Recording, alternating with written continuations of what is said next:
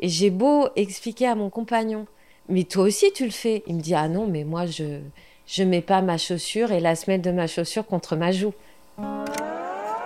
Tous pareils ou presque, le podcast de l'autisme et de la neurodiversité qui aide à faire un pas de côté. Petite histoire d'intérêt spécifique. Dans l'épisode précédent, on a parlé des intérêts spécifiques et de leur importance pour les personnes TSA. Ces centres d'intérêt sont multiples et variés et nous amènent parfois à faire des choses un peu décalées. Avec ce bonus, je vous propose quelques instantanés de vie quotidienne avec les intérêts spécifiques pour plonger dans toute leur diversité et leur intensité. En voici un petit aperçu. Céline, diagnostiquée à l'âge adulte, et maman de Valentin, 9 ans. Il a eu plusieurs passions, euh, la biographie de Martin Luther King plusieurs fois par jour, à n'importe quel euh, moment de la journée. Alors, Martin Luther King a été assassiné, il est né à telle date, il était pasteur, il avait tel âge, etc., etc. Au début, je trouvais ça intéressant parce que je connaissais pas bien Martin Luther King. Après, euh, voilà, je connaissais bien. Et puis, la Tour Eiffel, ah si, la Tour Eiffel. elle a été construite en telle année par Gustave Eiffel. Elle a tant de marches. Il y a tant d'objets métalliques. Alors, euh, on y est allé, puis après, ça s'est, quand même estompé. C'est un, je pense que il y a un besoin qui a été comblé, vraiment, je, pense. Du coup, après, bah, il est passé à autre chose. Alors, il y a eu les méduses pendant, pendant, là, ça persiste un peu quand même. Et puis, euh, si l'astronomie. Moi, j'ai des intérêts restreints aussi. J'ai des intérêts restreints pour les chaussures euh, en cuir. Et euh, alors ça n'a rien de sexuel, hein, je précise, parce que j'ai entendu plein de trucs vis-à-vis de ça. Et, les sacs à main en cuir, ça c'est un truc euh, qui peuvent me procurer des, des, des, des émotions, des, euh, et c'est vraiment de, l'ordre de la pulsion, enfin c'est de les toucher. Et là, bah, pour mon anniversaire, j'ai mon compagnon qui, qui me connaît, lui m'a connu avant et pendant et après le diagnostic. Et donc, il connaît, euh, il connaît ses intérêts restreints. Et donc, il m'a offert une, paire de chaussures euh, magnifiques, euh, une paire de chaussures de luxe, voilà, je le dis. Mais bon, c'était mes 50 ans, donc voilà, fallait marquer le coup. Et là, alors moi, j'imagine aussi que tout le monde a ce genre d'attitude envers les chaussures. Et j'ai beau expliquer à mon compagnon, mais toi aussi, tu le fais? Il me dit, ah non, mais moi, je je mets pas ma chaussure et la semelle de ma chaussure contre ma joue. Parce que c'est ce que j'ai fait quand je les ai prises. Enfin, j'ai tellement d'émotions que j'ai commencé à toucher. J'ai pris la paire de chaussures, je me la suis collée contre la joue parce que la, semelle est en cuir. C'est c'est juste euh, c'est juste extraordinaire, quoi.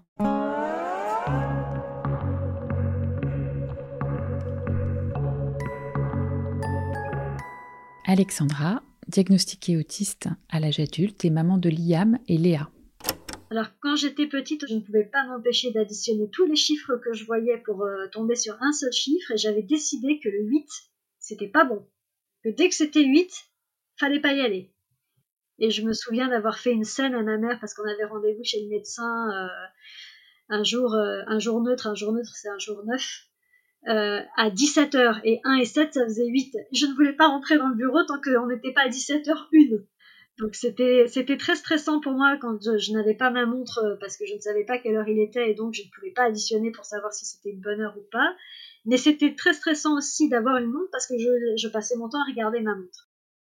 Mon, chef m'a fait remarquer parce que je lui en avais parlé une fois euh, sur le ton de, la rigolade. Il m'a dit, euh, tu sais, après qu'on ait discuté, j'ai vérifié tes derniers pointages. Tu pointes toujours à un moment où la somme, ça fait 6. Parfois, je me loupe, c'est 5. Mais... Et ça me bloque moins, mais quand même, euh, même maintenant, alors que je suis adulte, quand je commande un, un, taxi ou un Uber, j'additionne les numéros de sa plaque d'immatriculation et si c'est un bon chiffre, bah, je suis contente. Bon, maintenant, je ne vais pas le chasser si c'est un 8. Hein. Ça, ça s'est un peu atténué avec le temps. Et peut-être que ce qui m'a définitivement guéri sur le 8, c'est que j'ai appris un 26 août, je crois. Euh, oui, c'est ça, 26 août, donc 26, 2 et 6, 8, que j'étais enceinte d'Eléa. Et du coup, ça m'a fait revoir un petit peu mes impressions sur le 8.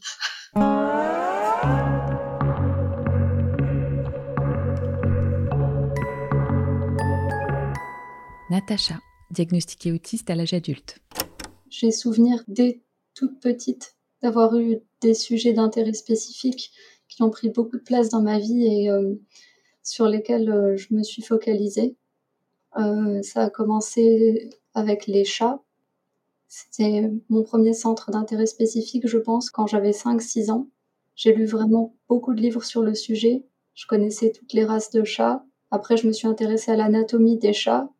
En fait, euh, j'ai parcouru le sujet en, m'intéressant à chaque fois à quelque chose de spécifique. Ça m'a fait découvrir d'autres sujets qui sont devenus aussi des intérêts spécifiques par exemple, à un moment donné, dans un livre, j'ai pu lire que l'Égypte était une civilisation qui vénérait les chats. Et donc ensuite, j'ai eu une période où je me suis énormément intéressée à l'Égypte. Je me suis intéressée aux dieux. Je connaissais tous les dieux égyptiens par cœur. Ensuite, je me suis intéressée aux pharaons. Je connaissais toutes les dynasties. Je me suis intéressée à la construction des pyramides. Et à chaque fois, en fait, euh, quand j'aborde un sujet d'intérêt spécifique, j'aborde pas tout d'un coup je prends sujet par sujet à l'intérieur et j'essaie de les approfondir au fur et à mesure.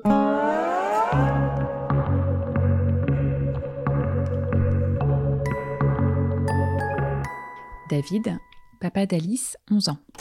Les intérêts spécifiques d'Alice, ils ont varié dans le temps, bien évidemment. C'est par période, c'est très concentré. Je me souviens quand elle était toute petite, c'était les stations de métro tous ses camarades, tous ses interlocuteurs, elle leur donnait un surnom lié à une nom de station de métro. Donc son frère c'était Porte-Maillot, il y avait Boissière, Porte de Champéret. Donc voilà, un tas de personnages réels ou fictifs euh, qui portaient le nom de station de métro. Après, il y a eu une période, alors là vraiment euh, très importante pour Alice. C'est la Seconde Guerre mondiale et la résistance en, particulier, mais aussi euh, la Shoah. Là, vraiment, elle a commencé à se documenter parce qu'elle savait lire. Euh, sur, euh, sur cette époque euh, de l'histoire. Ça a été aussi un moyen pour moi, j'ai utilisé ce, ce centre d'intérêt restreint pour entrer en contact avec elle, pour mieux communiquer avec elle et avec son frère.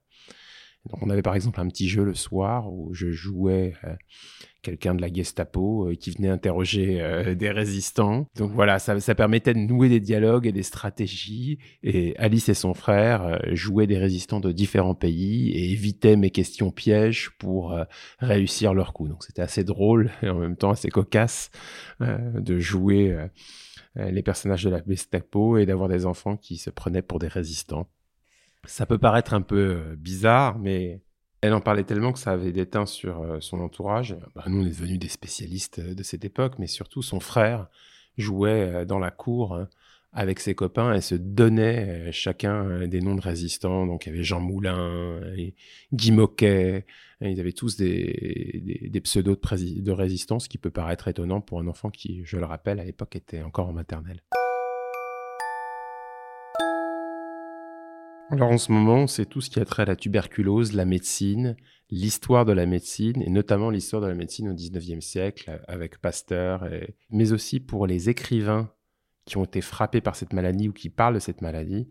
Donc Alice s'est plongée euh, dans la littérature euh, du 19e siècle et du début du 20e.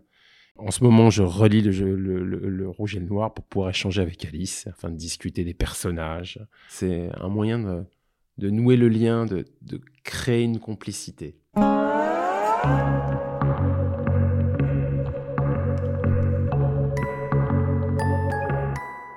Emeline, maman de Vincent, 7 ans. Alors, c'est un petit garçon qui euh, adore tout ce qui va être euh, chiffres, euh, réflexion, tout ce qui va être jeu de stratégie. Donc, on a, on a joué assez tôt à des jeux type Uno, des choses comme ça. Euh, et encore aujourd'hui, c'est quelque chose qui perdure parce que euh, dès qu'il voit un nouveau jeu de cartes, il lui faut absolument le nouveau jeu de cartes. Il faut qu'il apprenne euh, et que très rapidement, il puisse comprendre la stratégie du jeu pour gagner, parce que ça, c'est assez obligatoire chez lui. Donc tout ce qui peut sortir, on est devenu assez expert aussi sur tous les nouveaux jeux. on ne regarde absolument plus les questions d'âge. Au démarrage, c'était plutôt je trouvais ça bien parce que c'était euh, un temps, euh, au contraire, passé ensemble euh, de jeu. Ce qui était le revers de la médaille, c'est quand vous êtes obligé, par exemple, de jouer 30 fois dans une journée au mille bornes, par exemple. Voilà, quand il y a eu la période du mille bornes, Euh, je, me rappelle, j'étais enceinte de mon deuxième. J'ai passé quasiment trois mois d'affilée à, faire à peu près 30 parties de 1000 bornes par jour. Une forme d'abnégation, mais...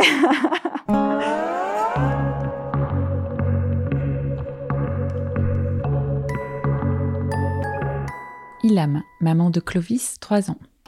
Ça va être vraiment les véhicules, en fait, ce qui tourne au sens large, les engins, les véhicules, l'intéresse dès lors que c'est que c'est une sphère et qu'il y associe un mouvement de rotation quel qu'il soit, ou tout ce qui va être motorisé.